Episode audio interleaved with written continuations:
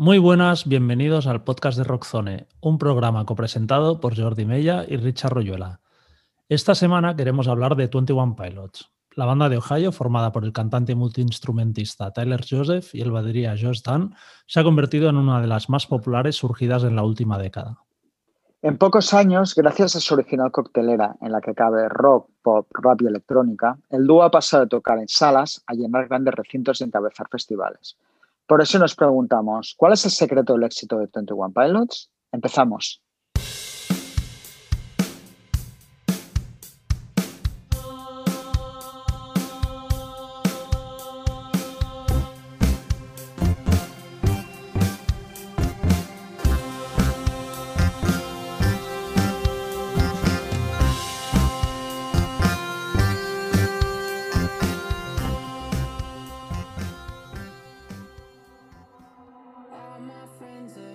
Aunque ya habían lanzado dos discos autoeditados anteriormente, fue en 2013 cuando el nombre 21 Pilots empezó a coger fuerza. Su tercer disco, Vessel, fue lanzado por el sello Fueled by Raymond, hogar de grupos como Paramore o Panic at the Disco, y poco a poco fue ganando notoriedad gracias a pegadizos temas como Holding On to You o Car Radio.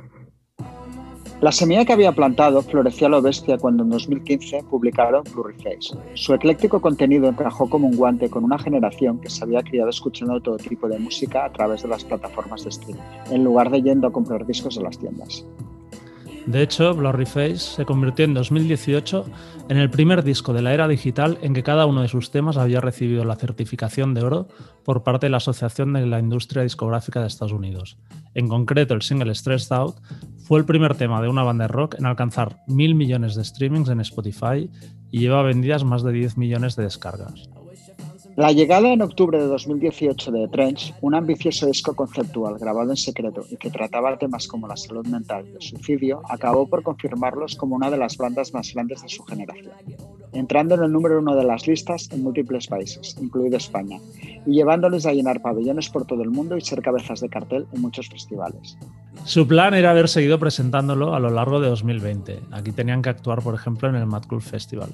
Pero como todos sabemos, el maldito virus les obligó a dejar su agenda en blanco. Pese a que estaban físicamente separados, Tyler y Josh creyeron que no podían dejar de aprovechar la oportunidad de grabar un nuevo disco. Paradójicamente, aunque el mundo estaba pasando por un periodo oscuro, el dúo de Ohio quiso rebelarse contra el desánimo general creando un trabajo más ligero y animado. El presente Scaled and Icy. Para charlar sobre 21 Pilots, hoy damos la bienvenida a Blanca Gemafuerte, periodista musical, responsable de la web blanquini.com y colaboradora de Rockzone. Hola Blanca. Hola, ¿qué tal? También hemos vuelto a invitar a Mario Baños, guitarrista del grupo Everlin y responsable de promoción en, Warner Music. Hola Mario. Buenas, un placer estar de vuelta. Sí, y muy pronto, ¿eh? además, eres el primero que sí. tan pronto. ah, qué bien, no sabía. Y por último, saludamos a nuestro amigo Dani Alonso, promotor de las sesiones de Independence Under 18 y Monster Club. Hola, Dani. ¿Qué tal, chavales? ¿Todo bien? Para situar un poco a los oyentes, pues esto, nos gustaría conocer cómo descubristeis a 21 Pilots y cuál es la primera impresión que, que os causó. Blanca. Yo conocí a la banda, no realmente en 2015, que es cuando se popularizó, ¿no? Sino un poquito más, más tarde, ya con el siguiente álbum, Mm, y, bueno, fue un poco pues por ese interés, ¿no? De que se había generado mucho interés general, ¿no? Eh, por 21 Pilots y la verdad que yo no les había prestado mucha atención.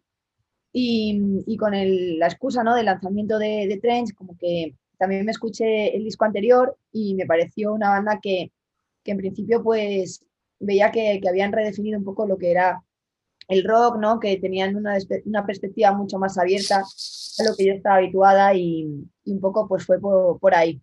Muy bien. Eh, Mario. Yo les conocí con el primer disco, bueno, el, que yo llamo primer disco, que es el Bessel, bueno, tienen uno antes, creo, un, un self-title, pero bueno, yo les conocí con el Bessel cuando ficharon por Fuel by Ramen. Eh, creo que les conocí gracias a que eran los teloneros, no, no, recuerdo si era de Paramore en la gira, y los empecé a escuchar por eso y la verdad es que, que me encantó. Escuché creo que la primera, la de Car Radio, y, flipé con la estética, con la, con la canción, con todo y, y, a partir de ahí he sido bastante fan desde entonces eh, de todos los discos y ahora encima eh, son artistas de, de, Warner donde yo trabajo, así que estoy bastante cercano a, a todo lo que les va pasando. ¿Tú, Dani? Yo algo Muy parecido a Mario, eh, yo ya sabéis que yo desde 2009-2010 estoy con eh, fiestas eh, enfocadas a un perfil más adolescente y al final te vas nutriendo de música. Fue el Ramen, tuvo un boom hace muchos años con Paramore sobre todo y de una cosa a otra que te salen bandas recomendadas, sobre todo con Car Radio, eh, salió el grupo, lo empecé a escuchar, se empezó a poner en las fiestas, funcionaba y a partir de ahí se va descubriendo todo un poco el resto de, discografía de la banda y, a partir de ahí más o menos, casi con el Bessel igual y luego ya indagas un pook, pero con Bessel también empezó la cosa. Muy bien. Jordi, ¿tú recuerdas? Sí, yo creo que debí leer la crítica de, de Bessel en Alternative Press, me imagino, y me, llamó la atención cómo los describían y tal, y, le pegó una escucha y la verdad es que me gustó mucho el disco. Y luego ya, pues bueno, cuando explotaron con Blurry Face y tal, pues ya también me subí un poco al carro porque la verdad es que no, cuando escuché Bessel tampoco pensaba que sería un grupo, o sea, pensaba que haría un grupo de segunda división de Full by Ramen, ¿no? O sea, no pensaba que serían quizá los que más grandes se harían. Pero sí, a raíz de escuchar Blurry Face ya me gustaron mucho y los he seguido hasta ahora y vamos, me, me siguen gustando. ¿Y tú? Pues exactamente que, igual que tú, ¿eh, Jordi? Rollo Bessel, pero sí muy por encima, ¿eh? Tampoco les... De hecho, me gusta mucho más Bessel ahora. Una vez ya conocí al grupo que, que cuando lo oí en su momento, porque tampoco le presté, bueno, final era, es un poco lo que nos pasa a veces, ¿no? Que te pierdes ahí en una avalancha de novedades y a veces es difícil prestar atención o encontrar el click, ¿no? Luego Blue Face curiosamente sí pasó, supongo porque también la banda dio, dio el click. A mí es que los dos singles de Blue Face, los dos primeros me parecen brutales, o sea, ya sí que me enganché mucho con, con lo que es la banda a partir de ahí. Muy bien. Bueno, el grupo publicó el viernes su sexto disco, Scale Icy. Eh, ¿Qué os ha parecido? ¿Qué es lo que os ha gustado y, y lo que no? Mario. Eh, yo la verdad es que me lo puedo escuchar tres o cuatro veces solamente de momento. Eh, también vi la actuación que hicieron el viernes, que teníamos un, mm. live streaming y ahí pude ver varios temas ya también tocados por ellos. Eh, yo lo que más me ha llamado la atención es el, el, cambio de vibe, como que este disco me parece bastante más feliz, como todo mucho más alegre, más radio friendly, no es tan el anterior Trench eh, era como más, para mí, era más experimental, más ambiental, más eh, melancólico, nostálgico, no sé, oscuro, eh, no tan para el oído de radio. Y este me parece más, más eso, más directo, mm, mucho más feliz, incluso me recuerda más a, pues no sé, a artistas de radio como Mika, hay, un tema por ahí que he escuchado antes que me recuerda un poco incluso a Madness, eh, Rosanido Ochentero como más enfocado a ese vibe, ha quitado casi en, su totalidad el rap, cosa que para mí es bastante significativo, que como que quiere ya eso, eh, abarcar un público más amplio. A mí, sinceramente, a ver, aquí me ponéis un poco en, un membrete porque son, como he dicho, un artista con el que yo trabajo y que tengo que promocionar, pero yo es verdad que de momento, de, con las escuchas que llevo, creo que va a ir creciendo en mí, pero, pero con las escuchas que llevo, echo de menos el, el vibe que tenían los otros, más, más melancólico, más, oscuro y, me gustaba más. Han dejado dos canciones al final que sí son un poco, me han recordado un poco a, la época, vamos a la época, al Trench, pero el resto, eso, me ha dejado un poco frío en cuanto a, porque a mí me gusta más lo triste, los acordes menores que usaban antes y demás, no tanto este vibe tan happy. Vas a recibir en un minuto en WhatsApp diciendo que ya no trabajas en Warner, pero bueno. sí, la verdad es que sí. No, no, lo ha salvado, lo ha salvado. Eh, Dani, ¿a ti qué te ha parecido? Coincido, bueno, yo también he estado fuera el fin de semana y lo he escuchado eh, una vez bien y otra vez por encima, pero coincido con Mario en el tema de que es un cambio de, estilo en cuanto a, supongo que todos estamos impactados o tenemos en la memoria como le pasa, te pasa con cualquier banda que te gusta, eh, tienes identificado el Blue Face, que es fiesta, fiesta total, y luego vas viendo cómo una banda cambia y cuando te cambia dices, mm, esto ya no es lo que era, pero sí, se, se nota ese, cambio de positividad, alegría, ah, se nota también, no sé, cosas que he apreciado, que las guitarras ganan eh, presencia, hay poco ukelele, poco ritmo jamaicano como tenía antes el reggae. Y sí, mensajes que estaba escuchando así un poco, pues eso, un poco tras la pandemia y tras lo, tras lo oscuro que era Trench, eh, pues este es mucho más positivo y es un disco un poco más que gana con las escuchas y, es, lo, veo un poco más mainstream popero y, el, pues lo que decía, Blurry Face era fiesta y esto es Road Trip, ¿sabes? Esto es un, disco para escucharlo y apreciarlo en el coche, mientras que lo tienes de fondo, es mi opinión así de primeras, que lo que digo, tengo que escucharlo cinco o seis veces más para que me sienta afín, ¿sabes? Y hay cambios, como decía Mario, cosas, creo que se llaman Never Take It o algo así, una de las canciones que incluso me, recuerda a Beck o U2, una cosa así, mucho más pop con guitarra rockera, pero bueno, la verdad que es un aceptable, con una escucha y media me parece aceptable eh, el disco. Blanca. Pues coincido con todo lo anterior. Eh, creo que es un disco donde no han arriesgado mucho, ¿no? Se han enfocado en lo que saben hacer y, un poco en la tendencia que hay ahora, quizás así más poppy, ¿no? Y lo han, sabido vender bien.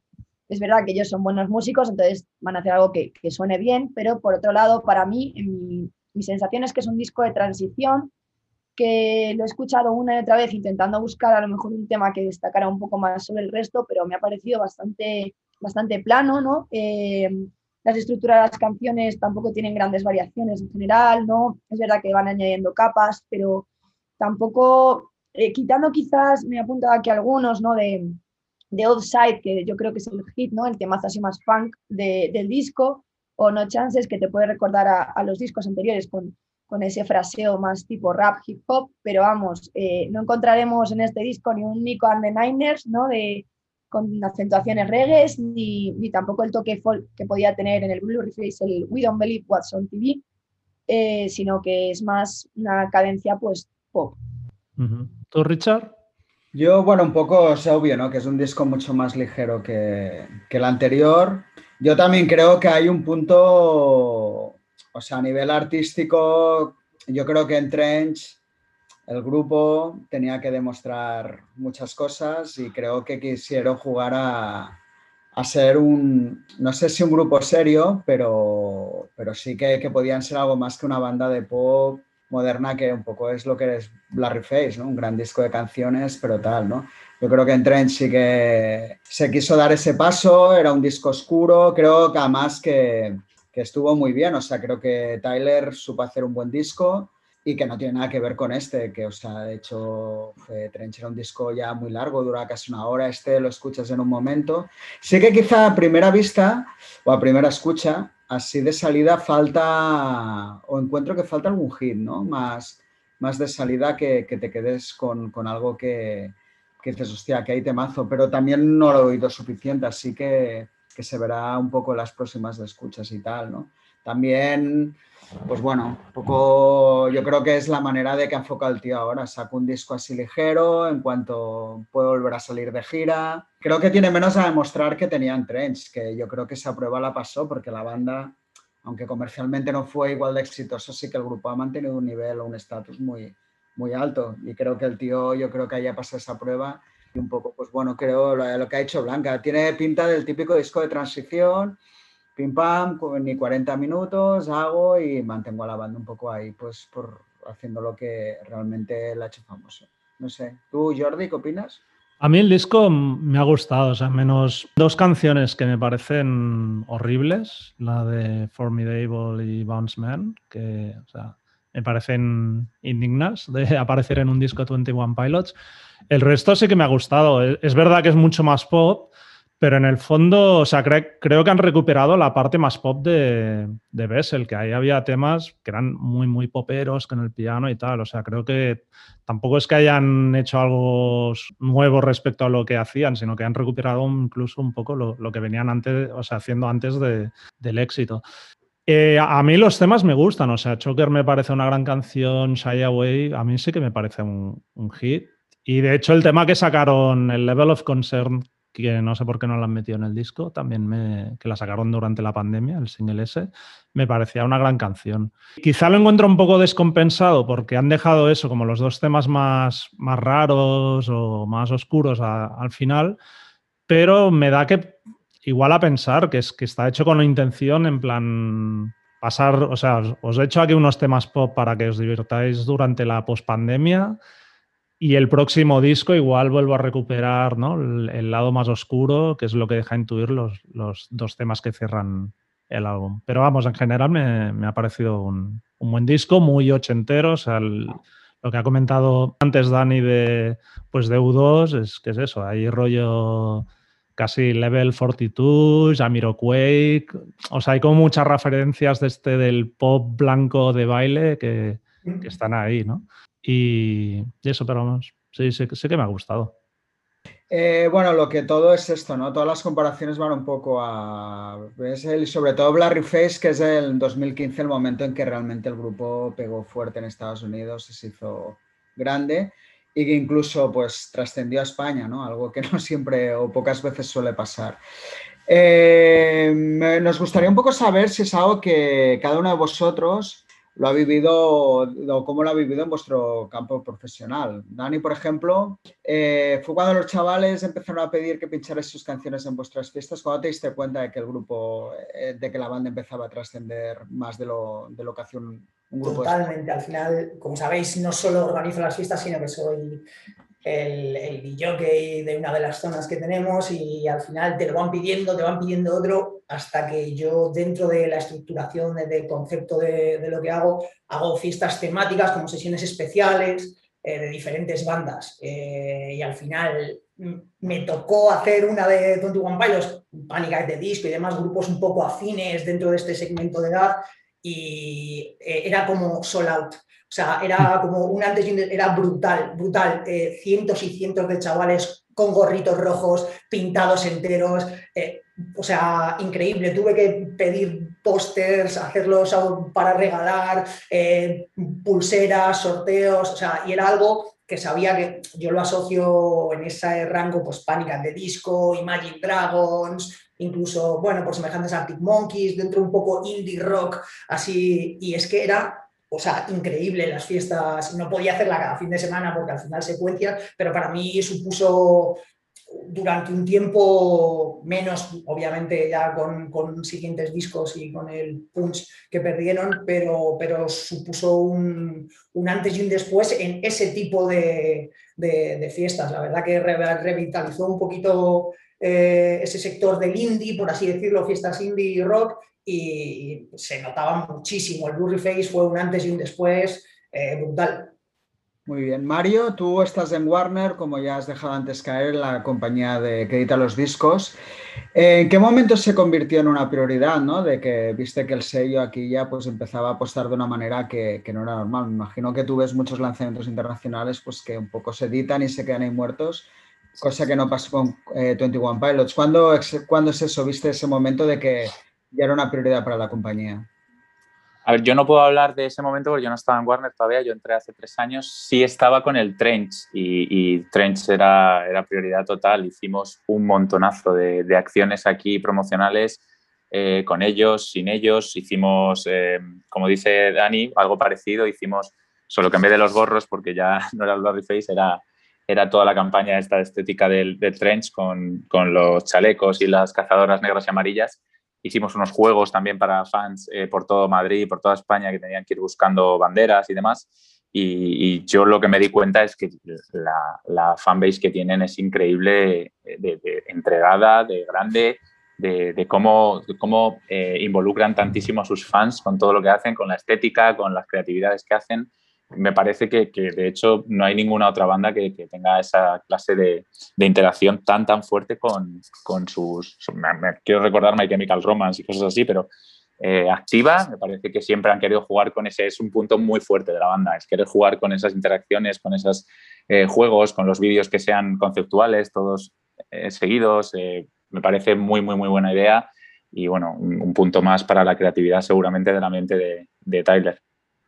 ¿Aún notas que con este disco también va a ser una banda que se apuesta fuerte? O bueno, me imagino que es más complicado en estos tiempos que todavía ni, no veis ni a las oficinas, ¿no? Supongo, pero ¿cuál es el feedback que te lleva a nivel A ver, eh, pues hombre, una, una vez más, no puedo decir que no vayamos a apostar fuerte, se va a apostar fuerte, pero es verdad que yo sí que noto que no tiene tanto impacto a nivel, eso, eh, interacción con el público, también porque ellos yo creo que no lo han querido así, han hecho una creatividad para este disco como más acorde a, yo que sé, a tonos más eh, em, alegres, pues eso, que vaya en consonancia con la música, pero no creo que vaya a ser vaya a tener una interacción tan grande. El otro día sí que el live streaming estuvo bastante currado, no sé si lo habéis podido ver, mm. pero no creo que vaya a ser una como los otros discos, eh, tanta interacción con el público, tanta acción conjunta. Va a ser más un disco normal de, de, pues sí, promocionarlo a nivel musical y promocionarlo a nivel estético, pero no tanta interacción. Creo, a mí me da la impresión, no lo sé porque no estoy trabajándolo yo ahora mismo. Y Blanca, ¿tú en qué momento pues también percibiste que, la banda iba un poco más arriba de lo que se le supone un grupo de, este estilo? Pues en cuanto escuchas ahora a la gente ¿no? de, la, de, la, banda, cuando ya está un poco más en boca de, de todos, eh, pues yo también, por ejemplo, cubriendo, cubriendo muchos bolos, ¿no? Como he hecho, ya no solo internacionales, sino también incluso de muy locales, ¿no? De, de gente underground y tal, también vi un poco que, que los propios artistas o los, los, emergentes estaban siguiendo los pasos, ¿no? De los teniendo un poco de, de, referentes, de que ya no hacía falta tampoco montar una gran banda con cinco miembros con tal para, para salir adelante, sino que también veían que, oye, que si somos un power trio, si somos dos y tal, y tenemos una buena base, eh, nos montamos todo guay, que también se podían hacer directos. Yo vi que Twenty One Pilots para, para, para muchas bandas eh, pues fue como, como, no sé, como una oportunidad, ¿no? Y abrir los ojos y también un poco eh, tener como mayor variedad, ¿no? Porque parece que hasta aquel entonces, eh, a lo mejor más bien tirando a 2015, ¿no? Estaban los estilos muy definidos. Era el que le gustaba el pop rock, el que le gustaba el punk pop, el que le era más emo, el que era más tal, pero no había como tanta abertura, ¿no? Una, una banda, un grupo que abarcara dentro de lo que hacen como matices tan marcados, ¿no? De, reggae, de folk, de pop, de rap, de tal. Creo que eso fue, fue un gran paso también para, para, no sé, para ayudar a abrir los ojos a, otros artistas y a, innovar. Eh, bueno, de hecho, con, lo que has contado, o habéis contado todos, por ejemplo, a, nivel de medio, ¿no? Desde Rockzone, sí que notamos con, con Trench, pues eso, que hubo la oportunidad de, ir a hacer entrevista a Londres, que fue Richard, y hasta nos pusieron una página de publicidad, cosa que no es tan frecuente. Aprovecho ahí para meter la puya. Pero, pero sí que notabas. Bueno, y la metimos, la metimos. La metisteis, la metisteis. Sí, sí, muchas gracias. por la publi. Pero sí que notabas que, algo había cambiado. O sea, quizá con Blurry Face creo que, al menos mi percepción es que seguía siendo más a nivel de, quizá de radio incluso diría, que de prensa. Y en cambio con Trench posiblemente porque era un disco más conceptual y tal, se, se apostó más por la prensa y no, no, tanto por la radio.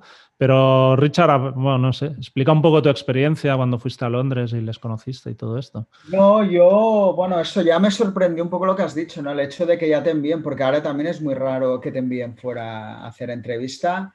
Y bueno, fui a, por la noche anterior, había, había show ahí en el Brixton Academy, que, bueno, que he visto el, ahora mismo el estatus de la banda casi como un show pequeño, pero bueno, me encantó la banda, ¿eh? o sea, ya, ya se intuía, no era un show la producción de lo que solían llevar en la gira que se vio luego, pero ya había una intención de, de hacer un show. O sea, lo que realmente me gustó mucho es la, la intención del grupo de hacer un espectáculo, ¿no? de ir más allá de las canciones, que no eran dos tíos que salían a tocar, sino que había un concepto, ¿no? Que iba mucho, yo creo, en la línea del, del álbum, ¿no?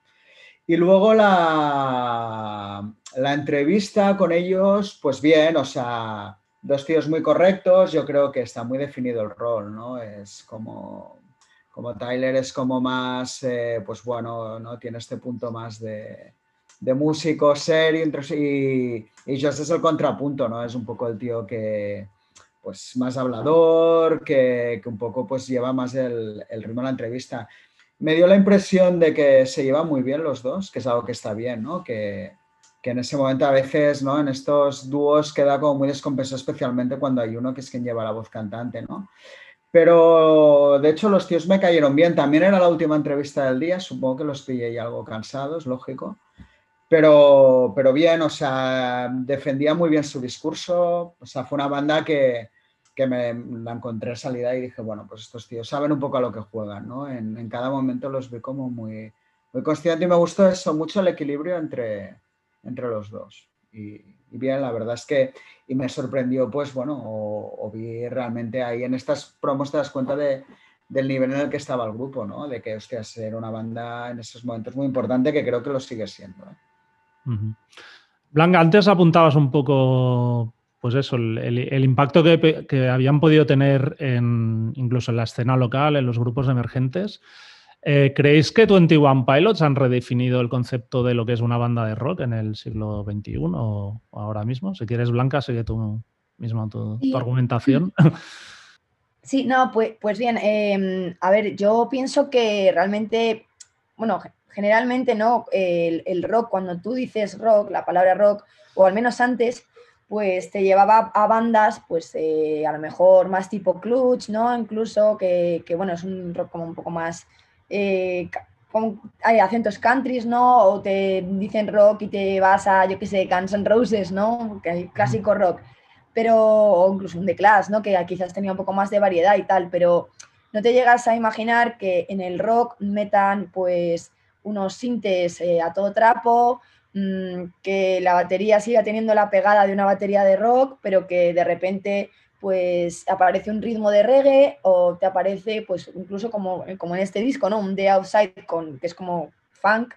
No, no, no te esperas eso. Entonces, yo creo que, que sí, que ellos también han, contribuido un poco a, a, la escena rock, ¿no? Y, a que, que el, el, rock no se conceptualice como eh, el cliché del melenudo con la camiseta de, yo qué sé, pues eso, de, de Guns N' Roses, tal, ¿no? Sino que, vaya un poco más, que ha abierto un poco el espectro, ¿no? Y de que rock se puede llamar rock a, muchas cosas porque el rock tiene sus matices y hay que saber apreciarlo también. Eh, Mario. Sí, yo estoy de acuerdo. Eh, me parece que, obviamente, cuando hablamos del rock moderno, no del rock rock de toda la vida que conocemos, pero sí, yo creo que es, una banda importante para, para, este nuevo sonido de rock que está saliendo. Eh, con ciertos matices, como ha dicho Blanca, pero, pero porque incluye muchos más estilos, funky y demás, pero sí, tiene su punto rock, algunos temas suenan bastante cañeros, de hecho, y, sí me parece que han redefinido bastante. Hombre, este último disco, antes que lo hablábamos, me parece más inclinado hacia el pop, hacia, no, no, lo incluiría en, en, el estilo rock, por así decirlo, pero los, los primeros, sobre todo Larry Hay, sí que tiene cosas de rock, y sobre todo por eso, por la batería, por tener al batería tocando una batería con sonido real de batería, que lo podían haber hecho perfectamente sin ella, y, han querido mantenerlo y le da ese toque analógico un poco más rockero, sí. ¿Tú, Dani? Pues como concepto rock, o sea, creo que para nada son icónicos en, en ese sentido de que trascienden y son una banda súper relevante porque creo que eh, aunque han sido masivos en, a, asociarlo como Heathens eh, con Suicide Squad o algo así, que han sido canciones que muchas veces las has escuchado y gente, no quiero poner etiquetas, pero gente más normal eh, ha escuchado esa canción y no sabía que ni siquiera era 21 Pilots. Eh, no les considero como algo icónico que marque un antes y un después en ese sentido, como sí me parece un poco más en este caso Bring Horizon, que sí es verdad que se ha sabido adaptar a todo ese tipo de, de, esta ola de cambios generacionales y musicales que hay ahora, desde el deathcore, mm, metalcore, eh, soft rock, eh, el, electro rock pop, como quieras llamarlo, y luego volver a lo que hacen ahora. Eh, pero sí también, por ese lado digo, para nada son, han supuesto un cambio, pero sí en esta, como decía Blanca, en esta nueva ola que se que se ve muy acentuado en el que antes eh, había, mm, por así decirlo, tribus o tendencias sociales muy marcadas, el que era mm, heavy iba con el cinturón de balas y como yo le pusiera una canción en una sesión metal que le, pusiera, no sé, Three Days Grace, me decía, tío, esto no es metal, esto no es rock, ¿qué coño haces? Eh, eh, fuera de aquí, ahora ya las nuevas generaciones no tienen etiquetas. O sea, les da igual que les pongas Metallica, que les pongas Bring Me the Horizon, que les pongas Zetangana, que te lo bailan, ¿sabes? Entonces ya no hay esa, ese cierre mental y sí es verdad que en eso bandas como 21 Pilots sí ayudan a, que en el concepto de rock se engloben muchas más cosas. Porque incluso, yo qué sé, deciros, Chase Atlantic, eh, eh, es, es trap, es rock, es pop jazz es qué es. Entonces son al final que ya estamos en un mundo ya es global que las nuevas tendencias pues abarcan todo, sintes, electrónica, rock al puro estilo guitarrero. En ese sentido sí que es verdad que contribuyen a normalizar eh, el abarcar más géneros. Fin. ah, no, muy bien, muy bien tu exposición. Eh, Richard. Bueno, no sé si redefinir, pero Dani estaba apuntando algo que creo que, que es la clave. O sea, yo creo que las etiquetas cada vez eh, tienen menos importancia ¿no? para la gente joven. Eh, yo siempre digo, uno de los temas creo que tiene mucho que ver con, con el consumo propio de la música o el YouTube, ¿no? Que empiezas igual viendo un vídeo de 21 Pilots y acabas viendo algo completamente diferente porque te van llevando a diferentes cosas, ¿no? Entonces, este sentido las etiquetas que especialmente la gente de nuestra generación lo tiene como súper metido, no existe.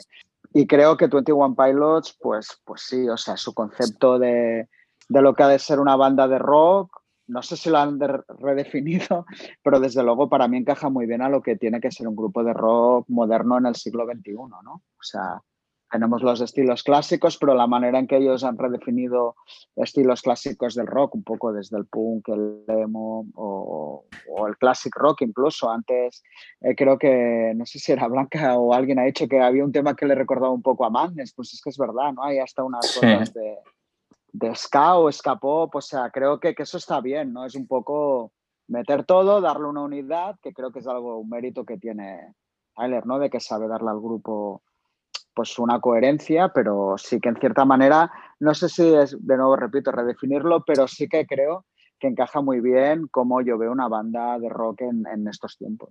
No sé, Jordi, ¿tú qué opinas?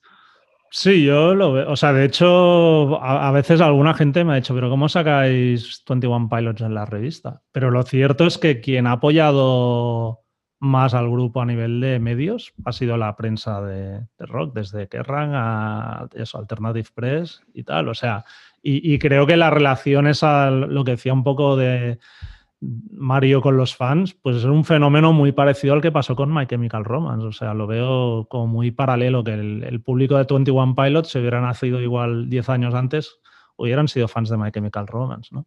Y en ese sentido sí que, el, o sea, veo también un, hilo conductor con lo que son las bandas de rock en el sentido de la relación con, sus fans, ¿no? De, interactuar mucho, pese a ser un grupo muy grande, intentan mantener una, actitud cercana y, creo que, pues eso, Panic at the Disco, Fall Out Boy, quizás sentaron un poco el precedente de, de bandas que venían más claramente del rock o del punk pop cómo han, digamos, hecho una transición hacia, ser grupos de pop mainstream. Y 21 Pilots quizá, ya empezaron en, ese punto en que eso ya no era un tabú o, ya estaba más aceptado, ¿no? Ya, han seguido en esa línea. O sea que yo sí que los veo como dentro de la cadena de, lo que es el, rock, o antes Blanca mencionaba The Clash. Es que igual el concepto este de, de eclecticismo, de mezclar reggae con rock, con emo, con, no sé, hay canciones ahí que sueltan guitarrazos o hay gritos, o sea, lo veo que todo forma parte de un mismo y en ese sentido sí que creo que están redefiniendo el, concepto de banda de rock. Que aparte ahí el tema, creo que 21 Pilots, a diferencia de una banda a lo mejor de ya de más trap o emo trap o como se llame, siguen buscando la canción, que al final es de la vez de, de, un grupo de rock o de pop, ¿no? Y creo que eso es lo que, lo que marca que todavía solo los vamos con una banda de rock y que entendió que cierta prensa rockera o prensa rockera los apoye, porque al final no deja de ser un grupo de coordenadas pop con su, o rock con sus mil ramificaciones. Sí, bueno, que al final son dos tíos que se pueden subir a un escenario, yo creo, sin ningún ordenador ni nada. Y tocar. y tocar.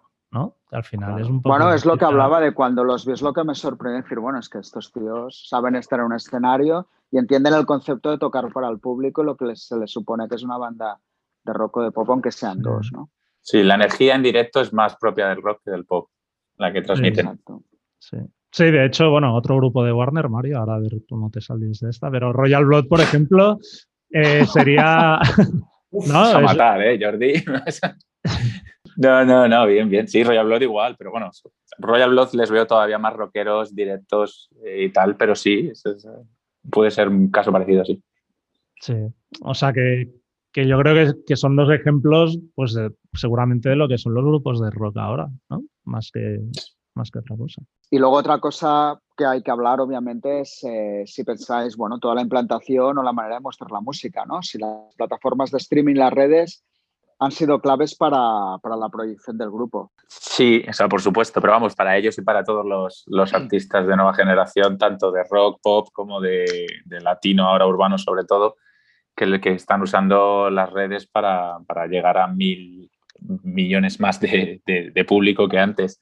Eh, en el caso de 21 Pilots, a mí me parece que lo hacen de forma muy, muy, muy inteligente, no, no solo como todo el mundo usando a base de publicidad y demás, sino que también de lo que hemos hablado antes, creando juegos, creando em, interacciones o aventuras más allá de la música, que vayan acompañadas de la música, pero, pero que, pueda, que puedan interesar también a gente que, no, que no, de por sí no conoce al grupo por su música.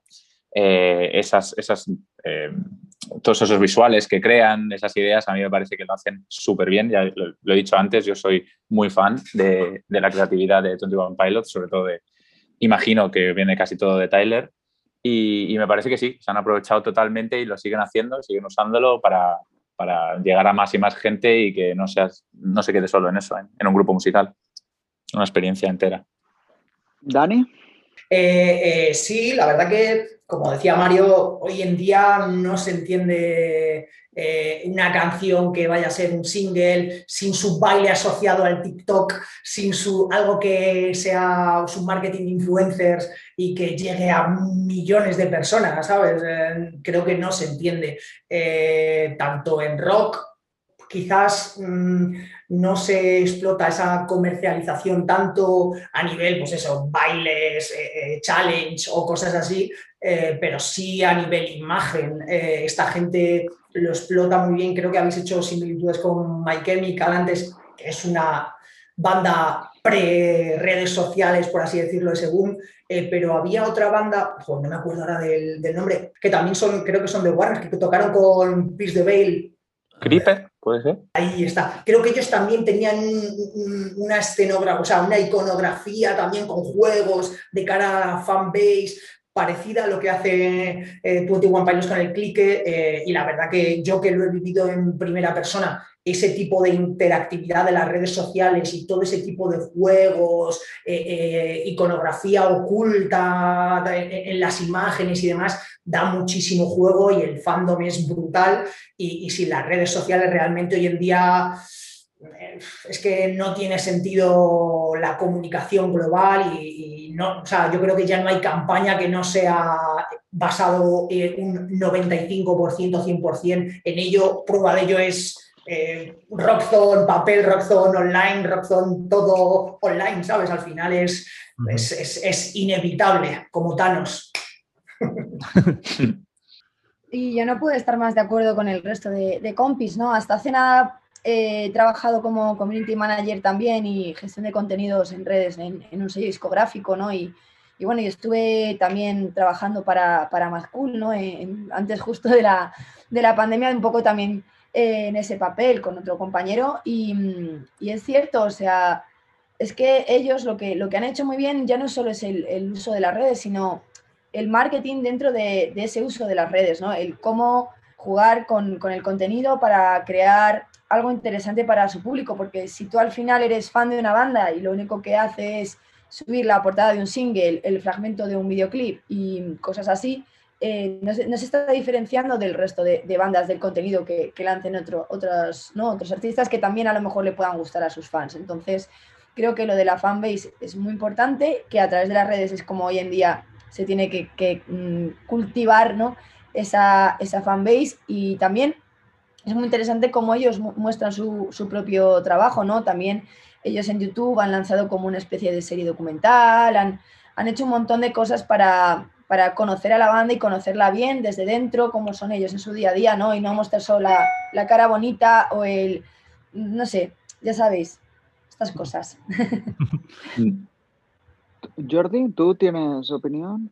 Sí, bueno, todo lo que han dicho, pues eso estoy, estoy de acuerdo, pero creo que también antes lo apuntábamos, ¿no? El, el hecho de cómo se consume música hoy en día, con el streaming sobre todo, pues ha hecho que esa quizá apertura de mente que tienen ellos como músicos también esté en consonancia con la apertura de mente que, que ha tenido el público en general y, y el público joven en, en concreto, ¿no? Quizá antes un grupo que mezclara tantas cosas hubiera como chirriado porque no hubieran encajado en ninguna escena, pero ahora quizá, o sea, la propia escena es el, streaming en sí, ¿no? las playlists, todo esto es eh, canciones que me gustan y, me da igual de dónde vengan y, y, de qué estilo pertenezcan, ¿no? Y en ese sentido sí que creo que, que 21 Pilots han, digamos, han crecido en un hábitat que les será totalmente favorable. ¿Tú, Richard? Bueno, sí, más o menos es, lo que habéis dicho, no hay mucho que añadir. Es evidente que hoy es la manera de promocionarse, pero sí que es verdad, creo Mario lo decía, que, que ellos han jugado especialmente bien las cartas en esto. O sea, creo que cada disco, en este parece no tan claro, pero tanto en Blurry Face como en Church, eh, sí que había una estética sobre lo que jugar, que creo que a veces se olvida también, ¿no? Los conceptos, aunque esté cambiando el tema del concepto de álbum y tal, porque funcionan más los singles por, la propia naturaleza de los streamings, sí que creo que, ellos sí que saben jugar muy bien con los conceptos en cada momento sobre la banda, ¿no? Y en eso el grupo yo creo que, se puede ayudar muy bien de, todo el tema de, las redes, es evidente. Antes, eh, Richard, comentabas que cuando les entrevistaste, pues como que había un buen rollo y un, como un equilibrio entre Tyler y, Josh. Eh, pero no sé si pensáis, eh, porque de hecho el grupo empezó, como trío, estaba Tyler, pero no estaba Josh, Josh se unió más tarde. ¿qué, importancia le dais a, al batería? dentro del grupo? ¿Creéis que ¿Podría seguir el grupo Tyler solos o con otro músico que no fuera Josh? O, lo veis como parte imprescindible de lo que es 21 Pilots? Dani. Eh, supongo que sí a esa respuesta que podría seguir, obviamente, eh, pero, pero no sería lo mismo. Dentro del fandom, ah, como son así tan amorosos y tan, tan entregados al grupo, yo creo que eh, si preguntas al final todo el mundo tiene, pues, son un poco más de Tyler, son un poco más de Josh. Ah, de hecho, eh, la aportación siempre es, eh, se pregunta de quién aporta más. Eh, realmente he llegado a ver que se me quedó grabada una, no sé si era un fake, una entrevista o, burlándose ellos mismos de la situación, porque al final le dicen, le están haciendo una entrevista, le dicen, Tyler, tú tocas la guitarra, tú compones, tú tocas el piano, tú cantas. Ah, Josh, tú tocas la batería, ¿no? Pues es como, ah, tú lo haces todo, tú solo tocas la batería y es, luego dentro de ellos creo que se ha visto en, muchas eh, eh, entrevistas y que ellos mismos lo manifiestan en redes sociales, que se ríen de eso, porque al final yo creo que les unen mucho las vivencias que han compartido y, que realmente son amigos. Eh, y, eso al final une a la banda y yo no he, tenido la suerte de compartir tiempo con Macho Richard y conocerles en persona, pero probablemente ellos son los únicos que saben ponderar el valor que tiene cada uno. Si es verdad que al final pues, Tyler se le nota que es el tío más pensativo y demás, que sería el tío con el que puedes tener una conversación súper profunda y tal, y el otro es que te dan ganas de vámonos de fiesta y, te doy un abrazo. No sé, yo creo que hacen el contrapeso y, creo que desde mi punto de vista son casi igual de, de necesarios uno que otro y aportan por igual a la banda. Pero bueno, yo creo que quizás Mario también les puede conocer más y, ya si os paso la introducción y, que diga él. Em, no, realmente no, o sea, solo les he podido saludar, no, he podido ir de promo con ellos como, como he podido hacer con otros artistas. Cuando vinieron a Madrid no, no tuvimos tiempo, hicimos la promo los días antes y bueno, en, Londres, que es donde, donde mandamos a Richard y a, algún medio más. Eh, pero bueno, yo pienso igual, yo pienso que sobre todo el peso de, de Josh a ver, musicalmente yo creo que, si Tyler quisiera no se notaría. O sea, hay muchos baterías muy buenos, eh, Josh tiene su estilo y tal, pero bueno, sabemos que es, al final es un músico. Pero yo creo que lo que aporta sí que es lo que dice Dani, el tema de, de esa amistad, que, que es, es, muy bonito, el, el, la imagen de ser un grupo, no un, no un solista ni nada de eso, sino como un grupo lo que hablábamos antes, para que sea más creíble que son una apuesta de, de rock, o, o, aunque sea de pop, pero como un grupo, no como un individual. Eh, ese contrapunto que estáis hablando, yo también lo creo bastante, bastante que es bastante fuerte, vamos, por, por eso, por, por la imagen que da de grupo, de que se llevan bien, de que hacen las cosas juntos, aunque Tyler lo haga todo, pero luego eh, de cara a entrevistas, de cara a imagen pública, pues, pues siempre se dan peso a los, a los dos eh, como, como banda. Blanca.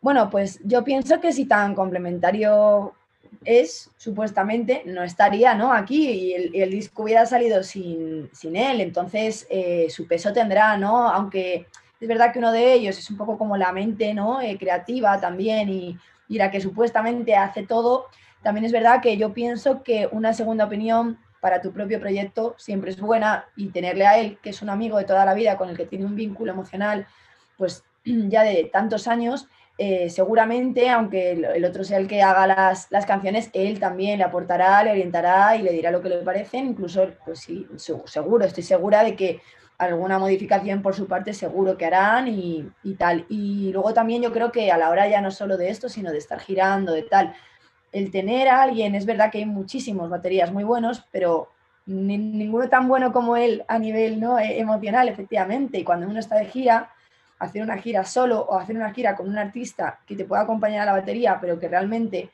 no lo conoces mucho, es más un poco un mercenario y tal, al final el rollo no es el mismo. Y yo creo que el pasar meses en habitaciones de hotel, de un hotel a otro, te debe de dar una soledad muy grande. Y también el apoyarse uno a otro creo que es muy importante y creo que es lo que hace de 21 Pilots ¿no? un proyecto sólido y, como bien decían los combis, que, que son dos personas que se compensan muy bien quizás uno a lo mejor le, le haga sentar ¿no? más cabeza al otro y viceversa, y el otro le dice que, que se desmene un poco más, ¿no? Entonces creo que, que sí, que ambos son, vamos, eh, relevantes y, y, que forman algo muy positivo. Uh -huh. Richard, no sé Yo, si... Ah, bueno, no, lo que sí que creo aparte hay una parte, bueno, muy importante, que es que en directo realmente se les ve muy compensados. O sea, no es aquello que sea él y Josh está ahí detrás tocando la batería, sino que realmente el juego que tiene ellos en directo es súper importante, ¿no? Y, y, es un tío que da mucho la atención porque al final sí que es verdad que es un tío como más cercano, ¿no? Lo transmite una, una cercanía que el otro no tiene. Y, y, esto, que la banda podría hacer música sin Josh, yo creo que es obvio, ¿no? De hecho, y que podría funcionar el grupo, pues me imagino que también, ¿no? Hay un ejemplo de compañeros de sello que es clarísimo, que es Panic de Disco, que ya sonó por ahí, ¿no? Que eran cuatro, luego dos y ahora son uno. Y, y, el grupo probablemente está más fuerte que nunca, ¿no? Quizá fuera de aquel momento inicial que lo petaron, realmente Panic Act de Disco se ha convertido también en una banda transversal. O sea que, bueno, me imagino que podría seguir, pero, pero desde luego, ahora yo cuando los vi era una de las cosas que tenía curiosidad, ¿no? Porque creo que el contrapeso a nivel musical es brutal, pero muchas veces también son cosas que hablamos nosotros que igual somos más nerds o más profesionales de la música y tal, en el sentido, al final el fan, todo esto tampoco lo acaba de, de, valorar o se pone a pensar, hostias, que uno hace todo y el otro nada, ¿no? Dani, un poco que creo que es el que está más en contacto con los chavales, al final es lo que lo percibe, ¿no? De que para la gente a mí me gusta más uno el otro y todo este contrapeso a nivel externo a lo mejor no lo notamos tanto como si nosotros que sabemos que el peso musical de uno es mucho mayor que, que el que tiene el otro. Yo creo que, que, la banda se lo notaría mucho, ¿eh? Si no estuviera, si no estuviera mm. Josh. Sí, de hecho, bueno, cuando hicimos el podcast de White Stripes, yo le veo un caso bastante parecido, aunque obviamente Josh es muchísimo mejor batería que, que Meg White y, y aporta tal, pero sí que creo que, que, el conjunto es lo que hace que sean lo que, lo que son. Y incluso a nivel de personalidad, Tyler lo veo un tío incluso tirando a soso. ¿no? no sé, creo que es el genio musical del grupo pero a nivel de personalidad, quizá la que engancha es la de, más la de Josh que la de, es que eso, eso es obvio, o sea, la, bueno, en la entrevista misma se ve, ¿no? Que al final cuando hay que desencallar un poco algo, sale Josh y aunque sus respuestas sean más ligeras, ese es el que da... Por eso es un contrapunto yo creo muy bien buscado y creo que a un tío como Taylor tener un tío así le va, le va perfecto. Que el, bueno, la, entrevista que ahora hemos publicado la semana pasada en la web, que, que la hice con con Josh. Sí que me dio la sensación, como mínimo, este disco, que también por las circunstancias, pues lo han tenido como que grabar por separado y tal, pero que era un poco. Eh, Tyler lo hace todo, te mando los archivos y por la batería, pero, pero poco más. O sea, no, no, por su discurso no me dio la sensación de que hubiera tenido, al menos en este disco, la oportunidad de, de aportar demasiada cosa. No sé si en los otros sería distinto. Bueno, yo también es lo que percibí, ¿eh? o sea, el discurso musical era 100% de Tyler, o sea, hablo más en concepto de banda, ¿no? De, de, tal, o sea, yo creo que musicalmente es que no tiene nada que aportar eh, y tampoco parecía que le importara mucho. ¿eh? O, sea, o sea, que yo creo que él está en el grupo por otra. Es un batería, leñe, tampoco. eso que me, hacéis alusión a mí, ya os digo que yo, por, por, lo que he visto y los chavales que se caracterizan en las fiestas especiales, no había que digas tú, ah, es que todos son band de Tyler o todo. No, no, había mucho Josh, de hecho, o sea, eh, porque ese concepto quizás del pelo de colores, eh, la sombra de ojos más emo, pues se, adapta más a, determinado tipo de gente, ¿sabes? Entonces al final es, es una balanza entre el, líder vocalista molón que rapea, que canta, que toca el ukelele y se pone camisas de flores y gafas Willy Wonka, eh, y con el, con el batería emo de pelo de colores que es adorable, ¿sabes? Mario, ¿querías decir algo? No, yo iba a apuntar que lo que ha dicho Richard, que quizás es porque también eh, Tyler creo eh, que odia bastante hacer entrevistas, no es muy fan de la promo, por lo que le he visto en otras, por lo que le he visto en, declaraciones y demás, y bueno, y porque no hacen tanta promo normalmente. Yo estoy de acuerdo con todos vosotros, yo creo que ellos aporta el punto, lo que acaba de decir Dani, el punto alternativo. Yo creo que Tyler es la mente de genio, no solo musical, sino yo creo que es el que desarrolla todo a nivel creatividades, me parece me parece un talento increíble como de los pocos que hay, como he dicho antes, con Gerard Way de My Chemical Romance y alguno, o alguna otra más, pero que desarrolla todo a nivel no solo musical, sino creatividad, ve la música como con colores, imágenes, cómo voy a hacer esto, producción, todo, y, y yo, yo creo que en eso le sigue ciegamente porque sabe que él está para otra cosa, como dice Richard también. Bueno, de hecho, un poco lo que quería comentar ahora es esto, ¿no? Que 21 Pilots o Tyler, llamámoslo ya como... Eh, son muy aficionados a revestir su música pues, con esos elementos conceptuales y conectar sus canciones de vídeo con lo que se llama un poco los ingleses el easter eggs eh, o los easter eggs, eh, creando todo tipo de teorías entre sus fans, debates y todo eso. Creo que de hecho en el anterior lo hicieron muy bien en este aspecto. ¿A vosotros os interesa ese aspecto del grupo o os da un, poco igual. Eh, Mario, pues estabas hablando de esto. Sí, sí, sí, sí. Yo, eso, antes he alabado esto, cómo usan las redes, cómo usan a sus fans para interactuar, para crear todo un universo, no solo musical, sino también eh, de, experiencias visuales, de experiencias, eh, pues ganas de, hacer más cosas, interactuar con ello y me parece que lo hacen muy bien, de los, de los, si no los mejores, de los que mejores lo hacen y, creo que por eso tienen la base de fans que tienen eh, tan leal y tan eh, dedicadísima, no solo con su música, sino con su imagen, con sus juegos, con, cada disco. Esperan una cosa nueva y, siempre, están, siempre están pendientes de ellos para ver qué, van a traer ahora y que aunque les van a sorprender. Me parece toda, todo un éxito eso que hacen. Blanca. A mí, a mí me pilla un poco mayor, yo no lo, no, lo sigo tanto, me hace gracia, lo veo y además tengo que trabajar con ello porque directamente, pero, pero para sus fans me parece bien, pero a mí ya me pilla, yo prefiero quedarme con el disco y escucharlo que hacer todo eso, pero me parece muy buen, muy buen, una fórmula. Bien, Blanca. A mí me parece totalmente relevante, es una característica ¿no? más de, de 21 Pilots que hagan este tipo de, juegos ¿no? con, con, todos nosotros.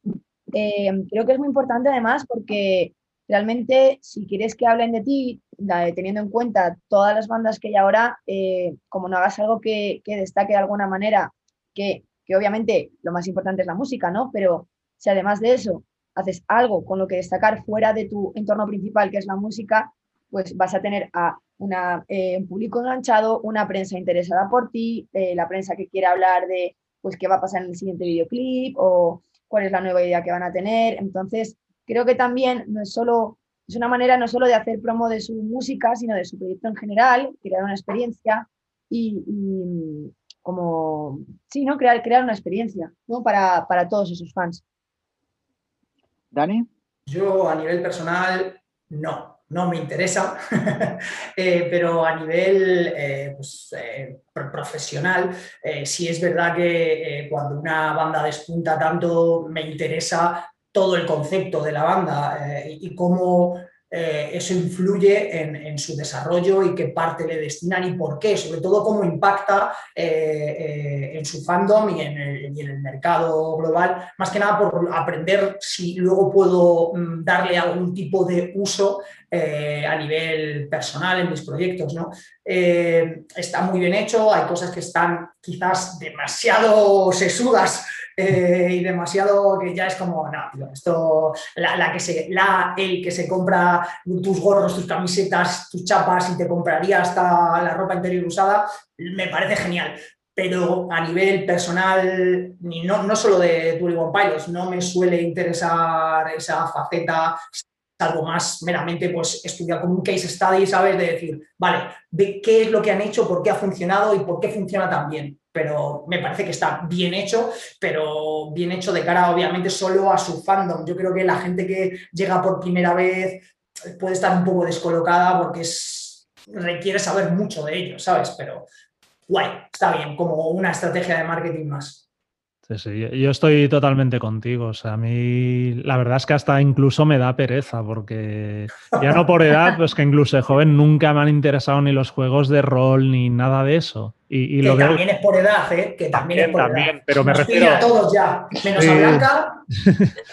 Bueno, bueno. Sí, pero que esa tendencia más ahí super nerd de, que tiene la gente con toda esa cultura, pues digo, de, juegos de rol, que lo veo, pero incluso una banda de rock como Tool, ¿no? Que también juegan mucho con eso de, dejar pistas por aquí, que te estén, o sea, a mí me da una pereza enorme y al final lo que me centra es, o sea, y lo que me gusta es, es la música y si la música no me gustara, vamos. Totalmente de acuerdo. Además no, no me engancharía. ¿Tú, Richard? No, bueno, obviamente a mí a nivel personal me da mucha pereza eh, con ellos y con todos eh, en general.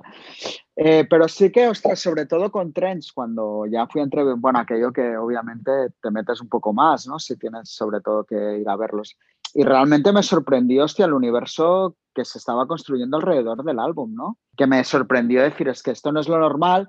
Y creo que aquí, supongo que de nuevo es un concepto de Tyler, sí que es verdad que en esto tiene un concepto muy clásico, ¿no? Que parece ahora que, como lo comentaba antes, como el consumo de streaming se centra mucho en la canción, parece que se olvidan todo este tipo de cosas o las bandas lo trabajan menos, ¿no? El tema de, crear una historia alrededor de, de, un álbum, ¿no? Y creo que lo hacen súper bien. Otra cosa y es eso, pues bueno, supongo que es para los hardcore fans, pero bueno, como cualquier otra banda de otras épocas, ¿no? este rollo no, pero si sacan un libro te lo lees seguro, ¿eh, Richard?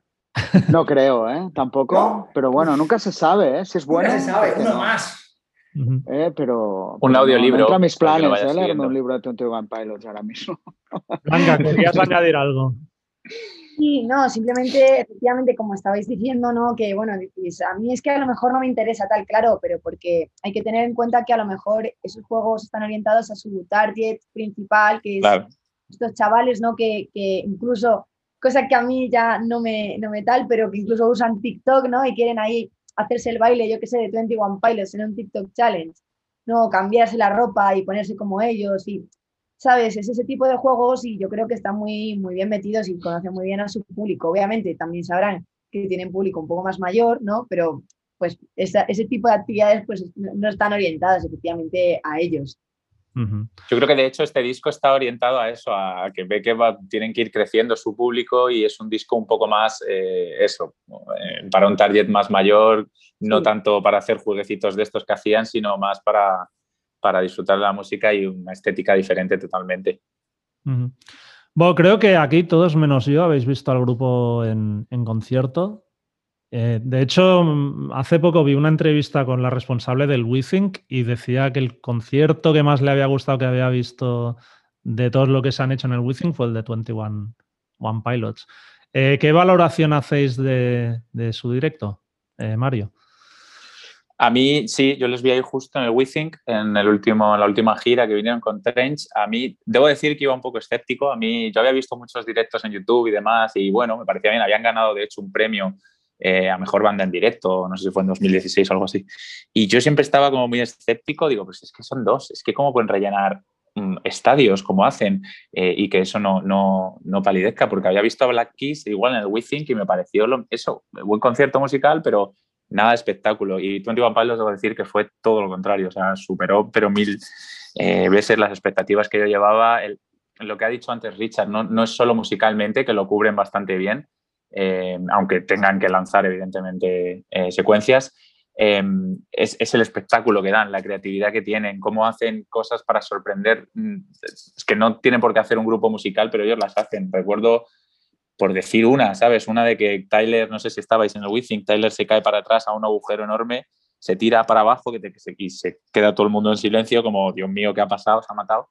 Y aparece en la grada arriba inmediatamente después, como que, que llevábamos cinco minutos viendo a otro tío, que no era Tyler, en el escenario cantando con, con el pasamontañas. Yo ahí, vamos, me, me rompió el cerebro, no me lo esperaba para nada. Cosas de esas hicieron unas cuantas y, también incluyendo a Josh, que ahí es donde decía Richard también que es importante en directo, a mí me parecieron increíbles y, y en lo estrictamente musical también. Me pareció que salimos satisfechos con, con el sonido, con cómo adaptan los temas, eh, cómo usan la escenografía también para jugar con eso en la música.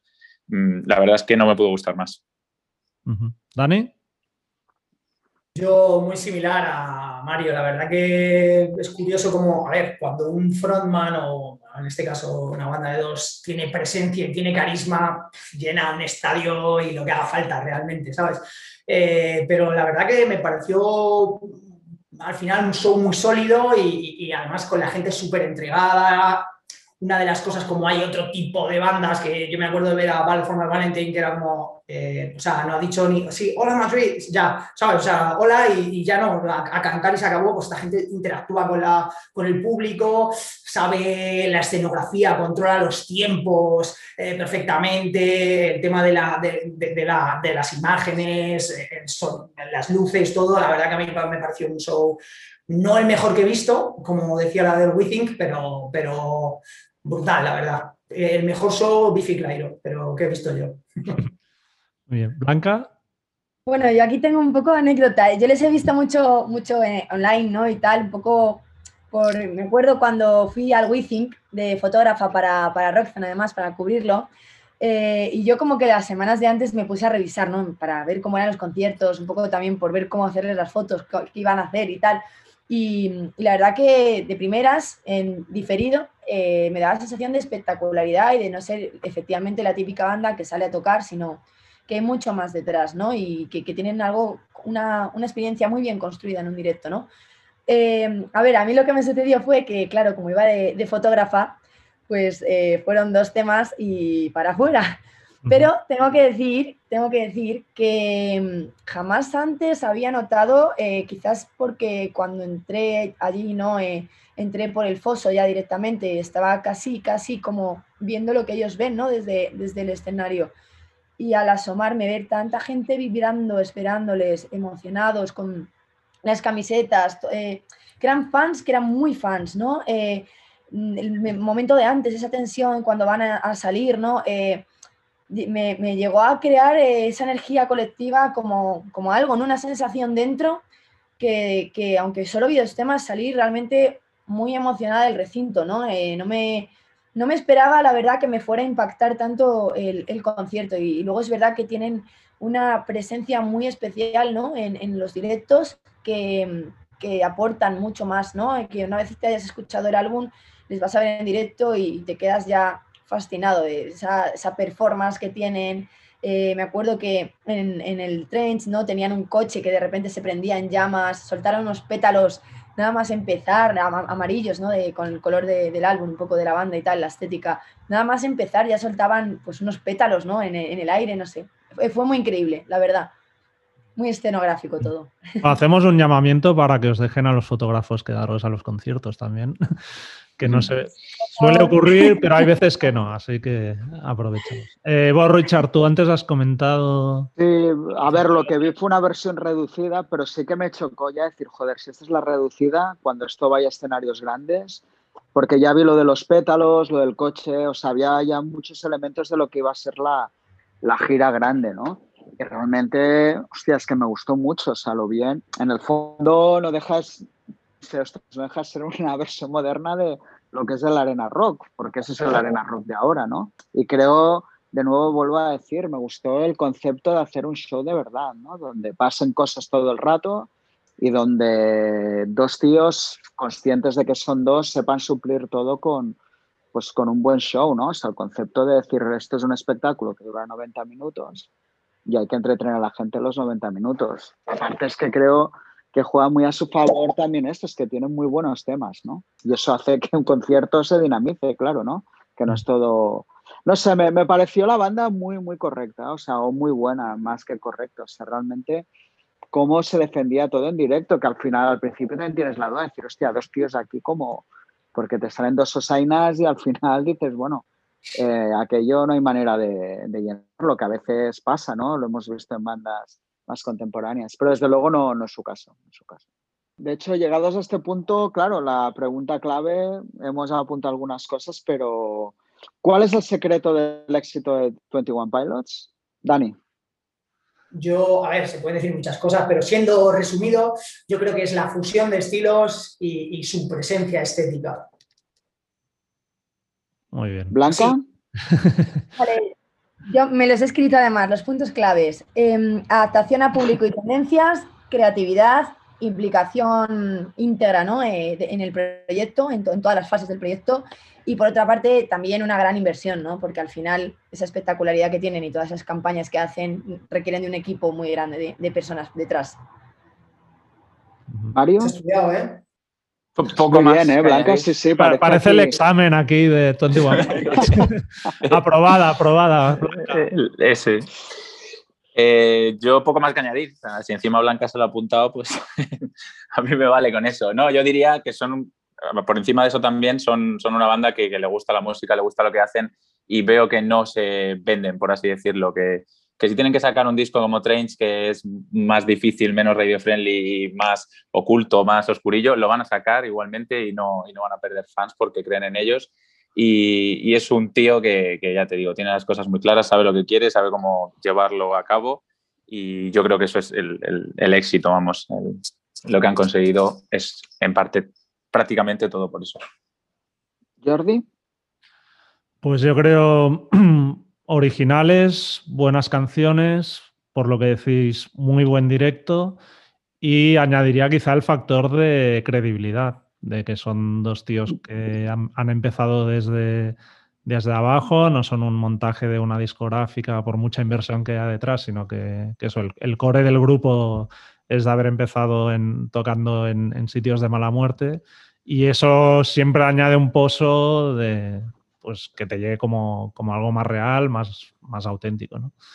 Y, y, también lo que decía antes, un poco de, haber llegado un en un momento, no sé si es causa o, eh, efecto, pero de, un hábitat que les es muy propicio de que, de, que la gente consume eso, música sin pensar en estilos, sino de una, con una visión mucho más ecléctica que es, que es la que tienen ellos.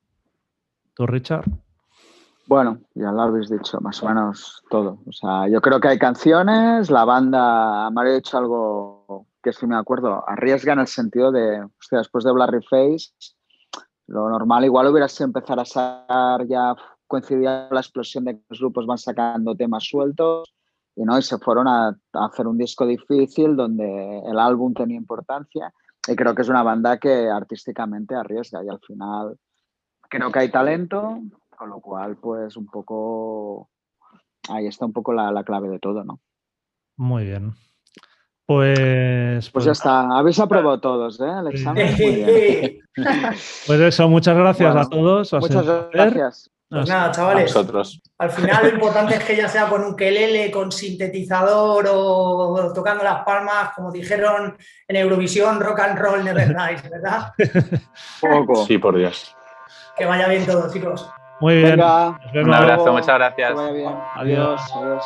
adiós. Oído, visto, leído.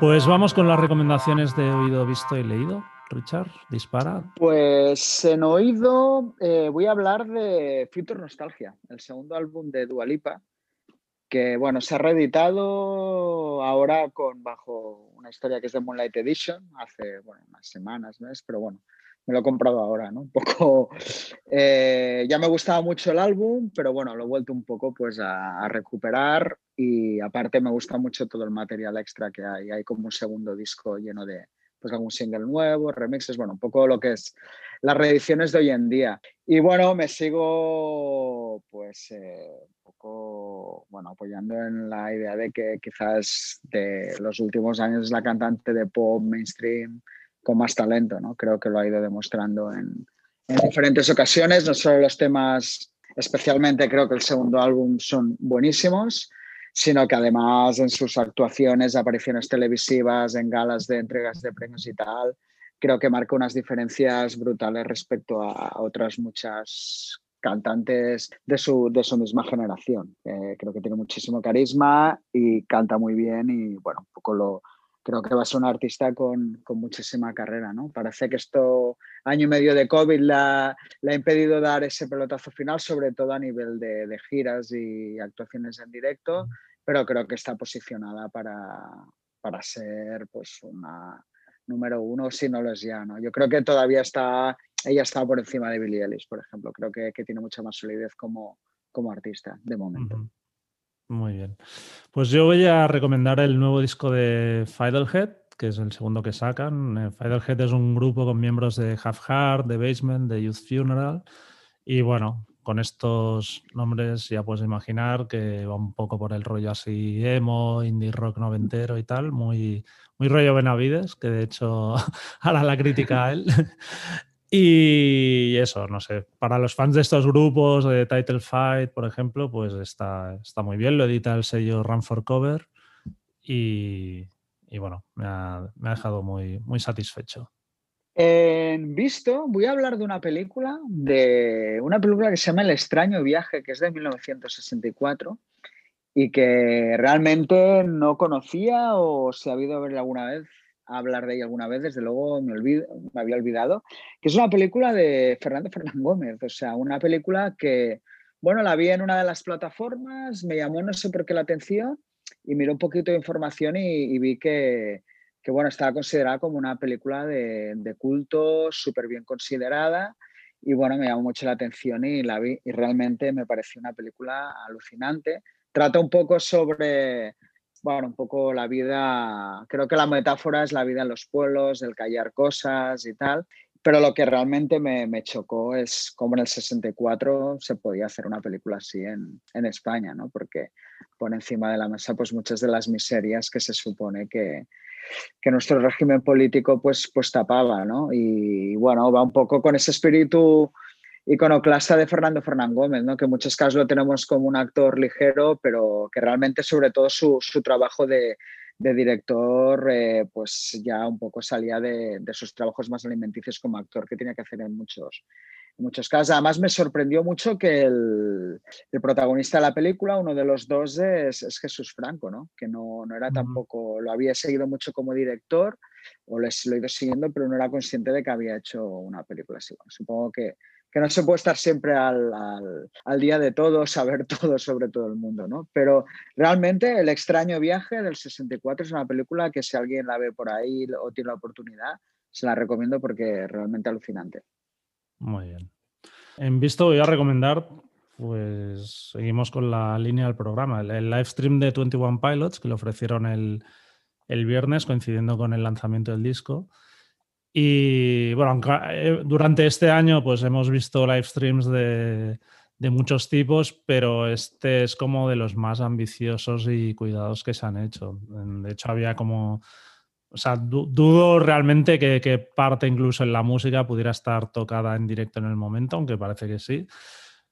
Pero bueno, está planteado como una especie de, como si fuera un programa, empieza, vamos, como un programa matinal que se llama Good Day Dima, que, ¿no? que es la ciudad imaginaria esa que, que habían hecho en The Trench. Y a partir de ahí, pues van haciendo, interpretando diferentes temas, tanto del disco nuevo como antiguos, pero en, prácticamente en cada canción cambian de escenario, hay actores, tal. Hay algún tema, por ejemplo, tocan el single eh, Level of Concern y, y Ride también en la que se acompañan de una banda pues con un trompetista, unas coristas, un guitarra tal, que no sé si igual es la idea para la próxima gira ampliar un poco el formato de, de dúo y, quizá en algunos temas incorporar más músicos y la verdad es que suenan suenan súper bien. Pero vamos, un trabajo eso muy, muy creativo y que se sale un, un poco del típico live stream de, de, tocar ahí en el local y, y punto. Guay. Pues perfecto. Y en leído eh, hablaré del libro que ha sacado, que se ha editado hace poco en España de, sobre Prince, que lo escribe Mike Wall, un escritor bastante clásico de biografías de Rockstar, que se llama Prince del Reino Púrpura. Y bueno, tampoco hay mucho que, que decir. Creo que uno de los problemas que nos encontramos los fans de Prince es que no hay realmente un buen libro sobre, o yo no lo conozco sobre él, ¿no? Entonces, supongo que porque al ser un personaje tan hermético, que dio tan pocas entrevistas en vida, eh, sobre todo cuando ya empezó a ser popular, realmente me imagino que pues tilvanar una historia. Es más, la historia no deja de ser una crítica alargada de lo que son sus discos y su carrera, más que hablar del, del personaje en sí, ¿no? Entonces, bueno, se lee casi como un TVO, está bien, es entretenido, pero realmente aporta, aporta muy poca a, a, lo que es el personaje de, de Prince. Pues yo he leído hoy que es el cumpleaños de Bob Dylan, que cumple 80 años. Semana pasada publicó la web aprox.com, aprox con dos X al final, eh, una lista de, bueno, típica lista de los 39 discos de estudios ordenados de peor a mejor, que la ha hecho el periodista Stephen Hayden. Y bueno, como en estas discografías así tan extensas, la verdad es que están bien estos artículos porque te ayudan un poco a... Ya, a, a, mí me van bien, ¿eh? Sí, pero es verdad que, bueno, y él lo dice, ¿eh? Stephen Hayden dice que su Dylan es su artista favorito, pero que sus gustos respecto a lo que sería el canon clásico es distinto. Y de hecho, por ejemplo, pone su cuarto disco, Another Side of Bob Dylan, está en el número 20 y Street Legal, que para mí es un disco bastante menor, está en el número 10. ¿no? Pero bueno, yeah. el, el, tipo da ahí su opinión y, y, si hay, la gente tiene más o menos un mínimo interés en conocer la obra de Dylan, creo que es un buen, un buen punto para empezar. Y eso, el, el número 39, el peor de todos, pone el Knockout, knockout eh, Loaded y el número uno es Blonde and Blonde. O sea que en el número uno sí que más o menos ha puesto ahí un super clásico, pero el resto ya digo es bastante original, creo.